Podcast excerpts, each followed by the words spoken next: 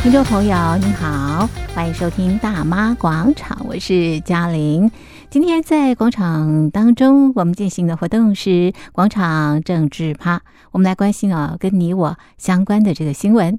那么今天我们讨论啊三则新闻，一则呢是在八月一号到八月十二号大陆啊这个召开的北戴河会议。那另外要关心的就是我们大陆朋友哦，现在呃在大陆这个干旱的问题非常的严重，那么干旱导致的这个缺电的这个情况影响也非常的深远。那么再来呢，我们来关心这个柬埔寨啊，这边呢是诈骗天堂，但是这边成为诈骗天堂跟中国大陆的这个“一带一路”是相关的，为什么呢？今天我们邀请的来宾呢是台北海洋科技大学透视中心教授吴建中吴教授，吴教授你好，主持人各位听众朋友大家好。这次的北戴河会议开的有点长，长达十二天，过去没有这么长的时间啊。那为什么这次的会议开的这么的长？是不是在讨论些什么东西很难讨论、很难妥协啊？是我我想这个过去里面北戴河都被称之为叫神仙会，嗯哼，哦，什么叫神仙会？是就是戊戌啊，戊戌的一场会议哦。那往往过去都是在七月底八月初的这个时间来做举办，是。呃，在胡锦涛掌权期间，嗯、大概是二零零二到二零一二期间里面，已经有多次的释放出北戴河没有会的这样的一个讯息。嗯，那到了习近平上台之后，嗯、其实还有很多的港媒哈，比如说什么《星岛日报》啊，嗯，也是都说这个北戴河无会。嗯，那。呃，所谓的北戴河无会，可能就是没有会议的召开，嗯嗯、而不是说没有集会。哦，就是这些呃，这个大陆的这些呃领导人或者是重要的干部，其实他们就是仿照这个呃美国的总统。到夏天的时候会到大卫营去度假，是。那他们也弄了一个北戴河的这个的避暑的这种概念，是。那我们知道，其实呃，从、嗯、中共的这些常委们的露脸，其实我们都还是可以看得出来，嗯，七月到八月初的这一段时间呢，嗯，会集体消失在媒体眼界哈、嗯，对。那呃，显然是聚集是在这个北戴河，嗯，那所以北戴河的集会恐怕还是存在的，是。但是会议里面有没有去讨论，嗯，或者是说有没有会议，嗯，他们可能都去那边度假的，嗯，那这个度假里面其实呃，能不能碰头？因为我们知道，比比如说七个常委，对，七个常委，他们彼此能不能平常就喝喝茶、聊聊天？嗯，答案是不行的，是。为什么？如果两个串起来的时候，会不会造反或什么之类？所以哪怕是常委要碰面，都得透过秘书去联络，有一个地点啊，这个才能够让习近平放心嘛。但是回过头来，那在这一场的这个休息会里面哈，或者是这样的一个务虚会议里面，到底要谈些什么东西？是，其实我们从今年的时间点啊。之前我们也曾经提过哈，大陆八月一号是所谓的八一建军，没错。那我们也看到了这个呃，习近平在七月三十一号的时候，呃，大概有发表一个八一建军的这个讲话。嗯。接下来十多天就不见了，嗯，这个几个常委就全部都不见了。是。那这些人跑到哪里去啊？所以大家推论应该是到北戴河去集会了。那我自己的一个判断是。呃，这一次呃，裴洛西来到台湾，嗯，那中共在这个台湾进行所谓的环台这个这种军演，嗯，那环台军演，你说围绕着台湾就算了，嗯，结果这个在黄海、在渤海也进行了实弹的试射，嗯，难道是剑指这个南韩吗？嗯，难道是剑指北韩吗？其实我觉得不对，其实呃，就是在北戴河开会。所以，呃，当时因为国际局势很紧张，所以这个实弹军演应该是要保卫这些高官们的一个呃这这这个判断必要的措施。对，所以我们会看到，就是呃七个常委集体消失，一直到八月十六日，才出现习近平视察辽宁，对，李克强视察广东。的这种消息出来，没错。那当然我们会看到，就是说聚焦北戴河期间，对高层们是不是有召开会议？嗯，是否有公开或私底下的讨论政治议题？是。那就新闻的这种观察所述，没有任何这样的一个呃、嗯、这个证据来显示说他们有讨论，比如说人事问题啊，嗯，啊，李克强要不要上位啊？对，因为二十大快开了嘛，对不对？对对，全世界当然都在猜，但是因为习近平的这个呃宪法的延任案，这个是已经通过了，是是。但是呃，到底这个人事的一个部分里面，其实我觉得不用猜啦，因为共产党做事里面。这个呃都是指定的，这个这个呃元老们大概也就只有建议的一个部分。这个就像平常这个公司里面，我建议你是不是要聘用这个人？我建议你，但是谁来做决定？还是老板做决定嘛？那所以我们可以看到，就是说。北戴河的集会里面之所以会引起这个嗯关注，主要是来自于中共的老人政治的这个传统。嗯嗯，现任的领导人有已经有现成的这种集会的机制，可以讨论问题嘛？比如说常委有常委的这个会议。嗯，那其实也不需要特别到跑到北戴河去开会。那所以呃北只有北戴河会议是让已经退休的政治老人，嗯，可以发表一些对。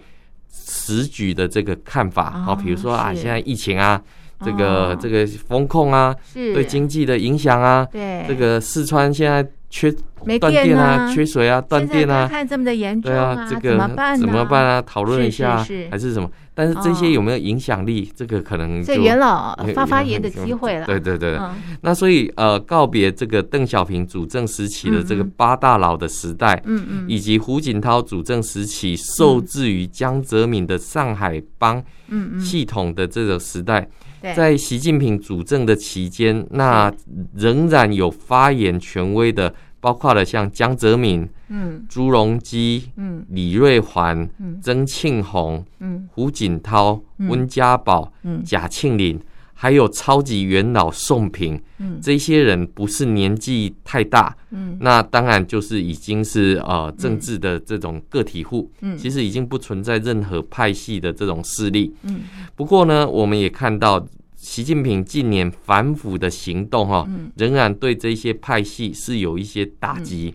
那当然也有封锁这些元老们之间的串联。我们刚刚有提到，呃，这个呃，常委之间也不能随便碰面。是。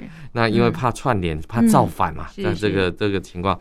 那所以这些元老政治的这些压力，我自己的评估是，我觉得不会对习近平。的主政造成这些的压力是，但是我们仍然可以看到，在这个习近平之外，仍然有一股这样的一个政治势力，嗯，或者是想要主导二十大的这种政治时程，嗯，但是我们呃没有办法去排除这些元老们的建议或者是推荐对政策的这个影响上面到底有多大的这个影响？比如说，我们看到在这个北戴河会议期间。其实就是这个美国众议院议长佩洛西访台的这个事件。嗯，那我们可以看到这个呃，这个访台的期间里面，其实我们看到在七月二十八，美国的总统拜登就跟习近平有通过电话。嗯，那八月二号，众议院议长佩洛西的专机抵达台北松山机场的时候，嗯，当天呢，当天晚上有成千上万的中国网民翻墙来看。裴洛西专机抵达台湾的这些画面，那反噬了这样的一个呃中共民主的这种主义的这种气氛。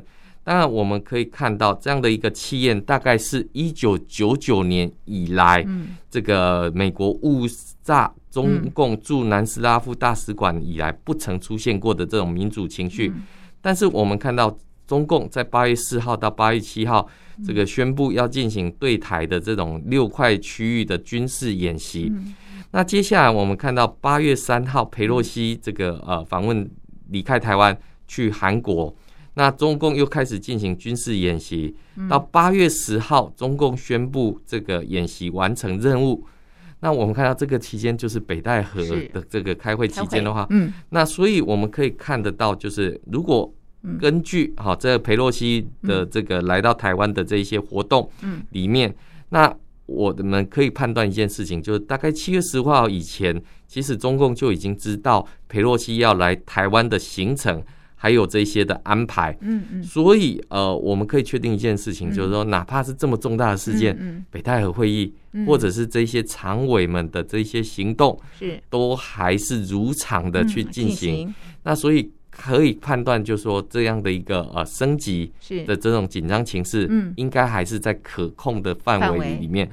但是。另外一个部分，我们就要看到佩洛西的行程需要行政部门，特别是军方的这些配合。嗯，所以我们可以看到，美国的行政部门大概都已经获知这个佩洛西要到这个台湾，所以在七月二十八号。这个拜登跟习近平的通话里面，我们大概就可以判断这件事情一定有被讨论。嗯，而习近平还是仍然按照原定的计划，嗯，去参加这个北戴河会议，嗯，那就可以说得出来，这件事情是不会去影响到这样的一个。呃，政治上面的一个判断，所以我们可以去看出来，就是说，嗯，呃，对于中共的这个执政团队里面，到底是理性的，嗯，还是不理性的？其实我的判断里面来讲，因为中共还是要理性的去判断，为什么？嗯，因为如果冲突的话，中华民族伟大复兴。的这条路势必要付出强大的代价，而这个代价可能是共产党的执政是会产生一个重大的问题啊，会动摇。这一场仗如果打下去的时候。不要没打都不知道这个呃中共是怎么样的一个情况，但是一打之后，我相信大陆的老百姓一定会问：第一，为什么要打这一场仗？打这场仗的代价是什么？能不能付得起这样的一个代价？所以可以看得出来，这个中共的这个呃的这样的一个判断里面是理理性的一个思考，因为知道打仗是有这样的一个状况。是，但是另外一个部分里面，我们也要去思考，就是那中共怎么会放任这些民族主义？放任宣传部门是。不断的去往上升高。这样的基调，对，我们都知道升高这个基调是不理性的，是是是。那到底是理性还是不理性？这唯一可以解释只有一点，就习近平他在控制宣传部门，在控制民主主义上面来讲的话，他还是。想要透过这个方式去转移他内部施政不利的问的这个问题，因为现在中在中国经济上面出了很多的问题嘛，对，疫情风控反复，烂尾楼、金融问题、金融问题，这个老百姓老百姓这个在存钱存在银行里面领不出来，原本可以领一千块，现在只能领一百块。对，然后最近又没有电，对，然后旱灾又这么的严重，所以我们可以看得到，就是说呃，这有一些报道上面。讲说啊，这个习近平的权力可能不稳，嗯，啊，什么李克强这个怎么样怎么样？我猜测，就是说以这样的一个思考下面来讲的话，他中共的这个呃北戴河会议如期召开，是，然后也对于这个这么重大的政治事件，嗯，因为它背后引起很大的民族主义，可放可收的的这种情况之下，那当然这个中共是有做过一些铺陈，是。跟做一些安排的一个部分。那当然，我们会看到，就是说，这个可以说明一件事情：如果习近平要寻求连任的话，其实不会受到这些元老意见的这个影响。那习近平的政策路线主轴也不受 这些元老的这个影响。那换句话说，这大家就是去度度假，这个这个避避暑，那一切。如常，如常，一切这个照照旧的这个进行，按计划进行。对，那当然，我们看到接下来大家关心的是中共的二十大的召开，是有没有可能去接受这些元老们的请托或建议？这个大概。我想，这个作为一个人的世界里面，这种请托、这种建议，其实都还是会有的。但是，你想想要借由这种方式去影响到习近平的这些判断，这这这种专断，其实我们都可以知道，过去西方社会对习一开始是没有任何的印象深刻，所以一直在问谁是习，谁是胡是旭。对，那可是我们现在看到习近平的这种形象。或者是它的这些特色越来越被建构出来的时候，其实呃，对于他的期待也就越来越低。所以二十大或者是北戴河会议，其实外界对于这些会议其实都没有什么太多的期待，因为势必又是老调重弹，能够端出来什么新的菜色，嗯，其实也就是这个样子。是，那战狼外交的这个方向没有改变的时候，那其实每个人都只是习近平的化身而已，是。这个只是重复他的这些语言而已。所以我们就可以看到一件事情，就是说北戴河会议有没有开，或者是里面到底有没有这一场会议，还是纯粹去度假的？对，其实我觉得对整个的中共政治。不起到太多的这些作用，呃，因为呃，所有人这都必须要去讨论出一个论述出来，就是为什么中共的这个执政合法性是必须要被延续下去的。因为如果说当中国崛起这件事情不被世界尊重的时候，中国共产党怎么还有这种执政的合法性、必要性呢？所以我们特别看到，就是说。呃，这次习近平一出关之后，马上跑去辽宁，那那中这个李克强跑到广东去，是那有的人就讲说什么李李克强要要要再升官，嗯，我都不知道要升到哪里去了。那这个习近平这个要连任。是，那势必也是三位一体嘛，国家主席、军委主席跟总书记。对，那你说要留下任何的一个位置，我觉得这个可能是对中共当时是。有一些误会跟误解的一个部分。所以北戴河会议，我还是一个 一个判断，就是它是一个务虚的神仙会。对，大家闲闲的聊聊这样的一个部分。碰头会，碰头会，这个其实也不需要太多的去关注它，因为产出不了什么政策上面的效果。因为七个常委。平常就有在开会，就有这些的方向。其实元老们的建议大概就是听听吧，对。所以今年特别的热，在这个北戴河待了十二天。对对对。好，哎，不过吴教授你怎么看？我们刚刚提到就是说呢，呃，在八月十六日啊，这个习近平跟李克强分别到了不同的地方。习近平是到了这个呃辽宁啊，那么到了这个辽省战役纪念馆啊，那么李克强呢是到了深圳啊，那么他们。这走访的这个地点是不是透露出什么样的讯息啊？是我我想这个过去里面洗礼体制的呃这个分工，嗯，那特别是李克强一上台之后，其实就提出所谓的李克强经济学，是是。那越到执政后期，李克强经济学就不见了，好，这个大家印象很深刻，叫地摊经济，对对对，这个要救经济的话就去摆地摊，是是。所以。呃，过去里面李克强所提出来什么万众创新、大众创业也没了。对对。那取而代之的是这个李习近平的这种所谓的供给侧改革。是啊，这个老百姓不知道他需求是什么，我们就提供供给，老百姓就知道了。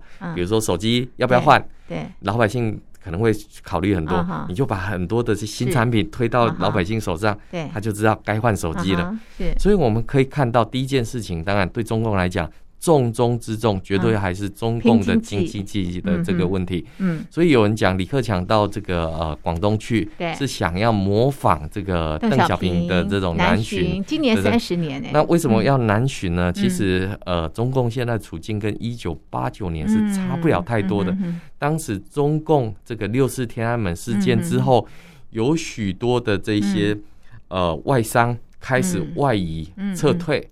是，那中国大陆的内部里面也在产生一个怀疑，我到底还要不要继续进行投资？嗯嗯，那投资之后会不会打水漂等等？嗯，那现在中国大陆不是也是一样吗？嗯，这个美国的供应链正在重组当中，嗯，那这个呃很多的企业被共同富裕了，对，没错。那那我的我还要继续投资吗？是。那现在中共的这种呃国内的经济市场里面保持着一个浓浓的。观望态度，大学生不敢毕业，不能毕业。为什么一毕业之后就是失业？嗯，那到底要不要毕业？嗯，那出去买个房子，可能这个钱缴了，但是房子拿不到手。嗯嗯，然后更不要讲说失业的情况，啊，这个有些是被。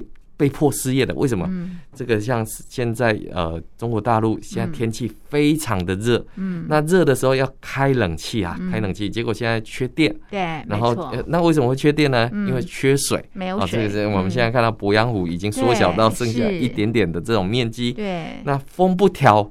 雨不顺，那这个怎么怎么办呢？整个大陆像个火炉一样，那这个火炉其实就是气候变迁所带来的这个部分。没错。而我们看到中共一直讲说要碳排啊、碳中和啊，对，有没有说到做到？没有。是。那我们现在看到原本的四川是水电大省，对，结果居然没电了。然后这个什么上海漆黑一片，是叫做这个这个最对经济最大的一个温暖，不知道温暖去哪里了。很多大陆的老百姓都说，命是空调给的，命是空调给的。那没不吹空调，真的是热到这个四十几度，完全是受不了的一个状态。那人受不了，那动物当然就更受不了。所以我们可以看到，就是说现在的大陆风不调雨不顺之外，没水没电的状态之下，那这些企业会不会加速的？移开，移往离开中国大陆，因为我们知道四川呢是。是也是高科技的这个重点区重镇，比如说 Apple，嗯。啊，这个富士康都在那边有所投资。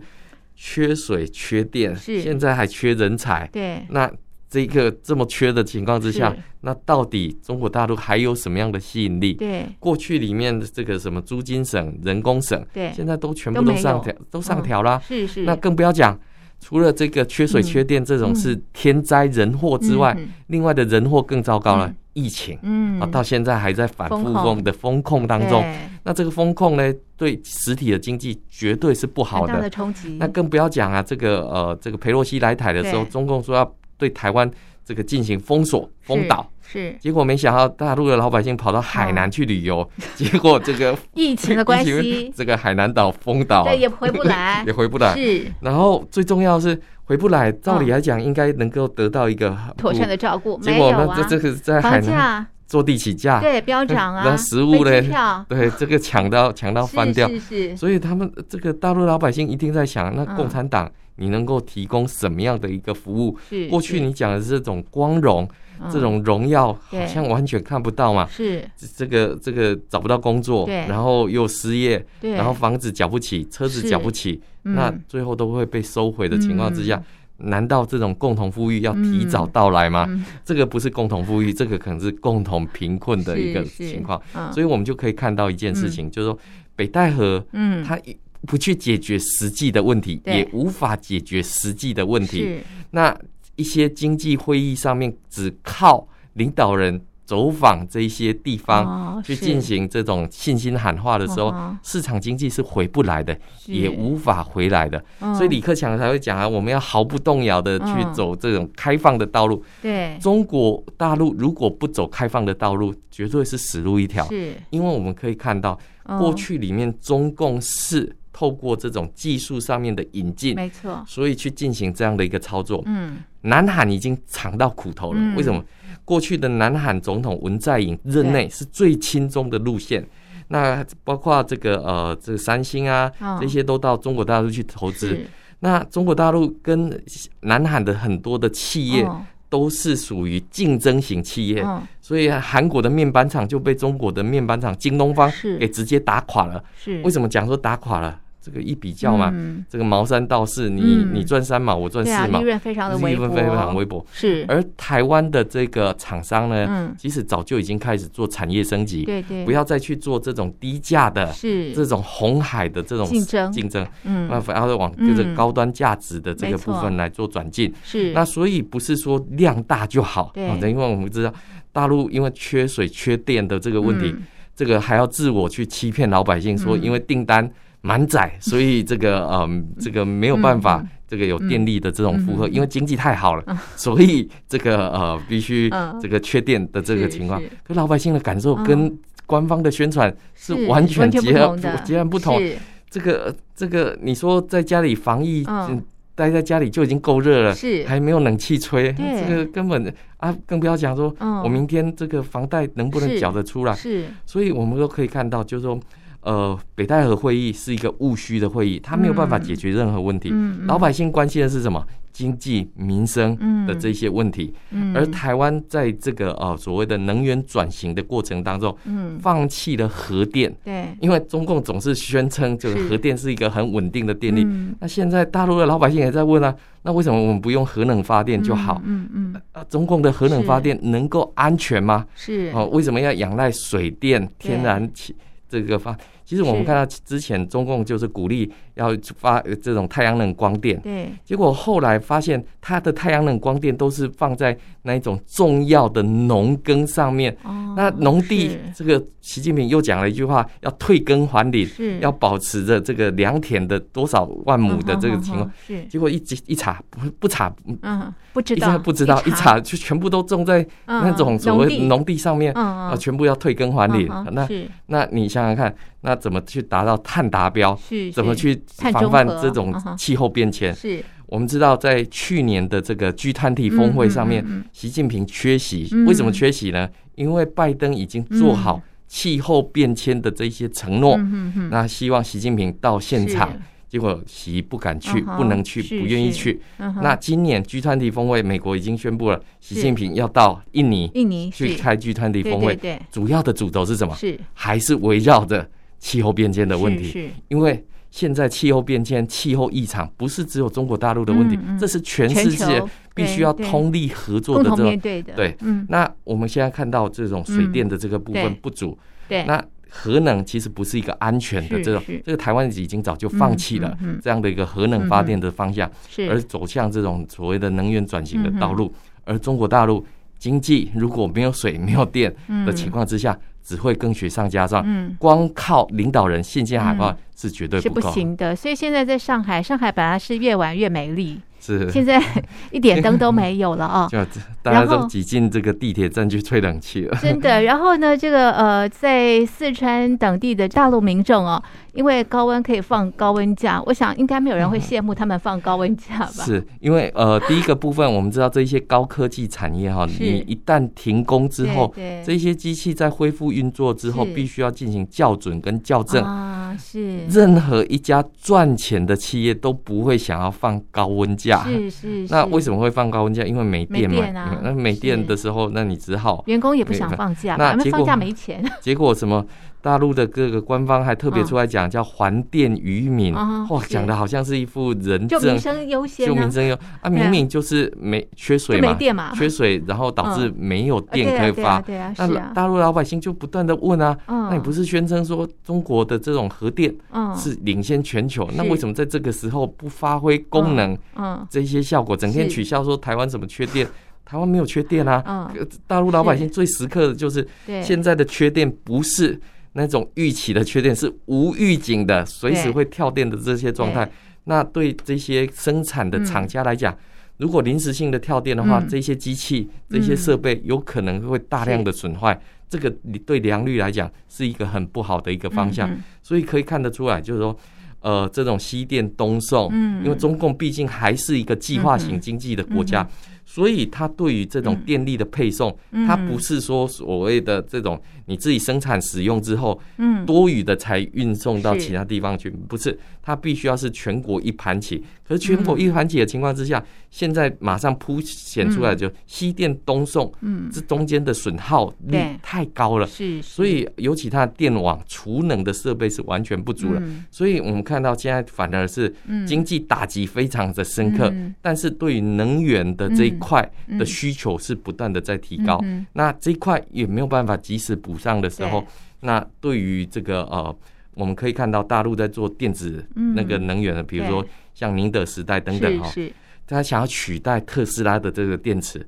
完全没有办法，为什么？因为技术上面完全跟不上。哦，是哇，所以这个中国大陆的这个内部的问题一桩接着一桩啊。对。OK，最后我们来看看啊，这个柬埔寨最近非常的受到大家的关注，大家都说这个地方呢是诈骗天堂，但是呢，这样的一个地方，它成为这个诈骗天堂，又跟这个中国大陆的一带一路有关，为什么？是我我想在过去里面，中国大陆想要借由一带一路。然后吸引这些落后国家，然后能够解放中共的这种过于生产力的一个部分，是。因为在这个中国大陆内需已经没有办法作为经济驱动的引擎，嗯嗯，它只能往外哈，比如说呃中国的这营建团队。到当地去盖厂、楼房、盖桥、铺路等等，因为这些国家也不一定有这个技术。是，那他到海外找市场，到海外找市场。嗯，那特别是中共过去有两个重点，嗯，一个叫在这个东协，嗯。的这些国家，另外一个是在欧洲，在非洲。嗯，那我们看到在非洲哦，这个真的是不比较没伤害，真的是没伤害。嗯，这个前一阵子斯里兰卡破产。哦，对，对，我为什么破产呢？这个连总统都跑到海外去了，是。因为中共在当地哈，请他们这个盖了个港口，嗯嗯，啊，这个汉纳托斯港是，然后这个可伦坡港这些，中共都是呃，这个请他们盖港口，嗯，将来中共可以去做使用，啊，还不出来的时候，这个港口可以给中共，是。可是我们看到中共的这些资金到当地之后。带来的是当地的这种腐败，不是进步哦，是腐败。是。那腐败之后，那当地的民众是民不聊生。结果我们看到这个王毅跟这个原本的斯里兰卡外长碰面的时候，嗯，斯里兰卡原本还期待就是中共能够解放他的这些债务，结果不行，完全没有，完全没有。我最近看新闻，嗯，中共在中非会议上面哈，大方的解除了。非洲十七个国家的债务，那你想想看一下，这个中国大陆内部的经济都情势都已经这么不好了，还要在国际上面大傻逼，这个其实我们就可以看到，嗯，就是国际社会看到中共的形象就是那种土豪、土财主的那种形象，但是这种交到的朋友会是真心的朋友吗？不是真心的朋友，因为他们不是用价值理念串在一起，他们是利益绑在一起的这种情况。所以我会觉得，就是说，中共这几年想要透过这种交呃这个卖东西或者是撒钱来交朋友的这种策略，是呃这个自己也是受伤，然后当地国家也是受了很大的伤害。为什么受伤？因为腐败嘛。对，这腐败里面其实呃，你像我们看到，好像过去里面国际货币基金或世界银行要借款给这些呃财务出了问题的国家。都会要求他必须要做什么呢？嗯，顺带哈，这个必须要解决什么问题？我这一笔资金才能够给你。对。那中华民国在过去里面跟这些邦交国在交往的时候，也不是说直接就把钱交给，而是我们派出台湾最好的农经队或者是生产队到当地去进行建设，然后传授技术，是给他与。鱼竿之外，教他怎么钓鱼嘛，这个才是最重要。方法很重要。嗯。而中共，我们看到这个过去的一带一路里面，呃，柬埔寨，嗯，或者是老果这些地方，其实都是它的一个重点区域。那特别是哈，因为呃，跟柬埔寨因为都是集权国家的关系，那过去里面这个呃，中共在澳门有博弈事业等等，那当时的这个柬埔寨的这个总理哈，他们就开放。赌博合法化，嗯哼，那所以有很多的这些大陆的这种线上博弈，就跑到柬埔寨去，嗯，大陆人骗大陆人，然后这个我们就看到，那所以造成了经济的问题很大啊，这个大陆人骗这些这个懂华语的这种情况，那后来柬埔寨开始这个禁止赌博之后，是，那中国大陆也在抓，所以这一批。这个犯罪人士，他就逃往到各地方去。是，那所以他在各地方逃窜的时候，第一个遇到的是治安的问题，对，暴力的问题，没错，还有跟当地黑帮冲突的这个问题。那我们看到影响到什么？影响到台湾。是，那为什么影响到台湾呢？这些诈术、这些诈骗的这些这些呃语言，嗯，完全的去吸引了一些。台湾涉世未深的这些年轻人到当地去，所以我们看到，就是说这种邪恶或者这种腐败，其实它是只会缠绕在一起。但是我们也必须要看到，就是说，当国际社会都在引导，必须要有一个正常的，因为我们看到这这个上梁不正下梁歪，这个是很明显的一个情况。中共就是用这种“一带一路”的这种这种资金的骗局，去吸引这些国家上当。大陆的这些博弈事业，或者是这些博彩，是。基本上也是进行这种诈骗，所以我们看到这种上下交相贼引起的这些当地的经济，是。还有黑帮的冲突，甚至毒品的这个危机，嗯，其实都是让当地其实是引起很大的这种。治安还有社会的问题、嗯、是哈，我想这也是大家不乐见，因为中国大陆都输出一些呃对于当地呃不利的，比方像社会的影响啦，或者是呃这个债务的一些这个问题等等。我想这对整个中国大陆的这个形象还是会带来负面这个影响了哦。好，这是今天我们就呃这个最近发生的新闻进行的剖析，我们就讨论到这里。非常谢谢听众朋友的收听，也谢谢吴教授您的分析，谢谢您，谢谢。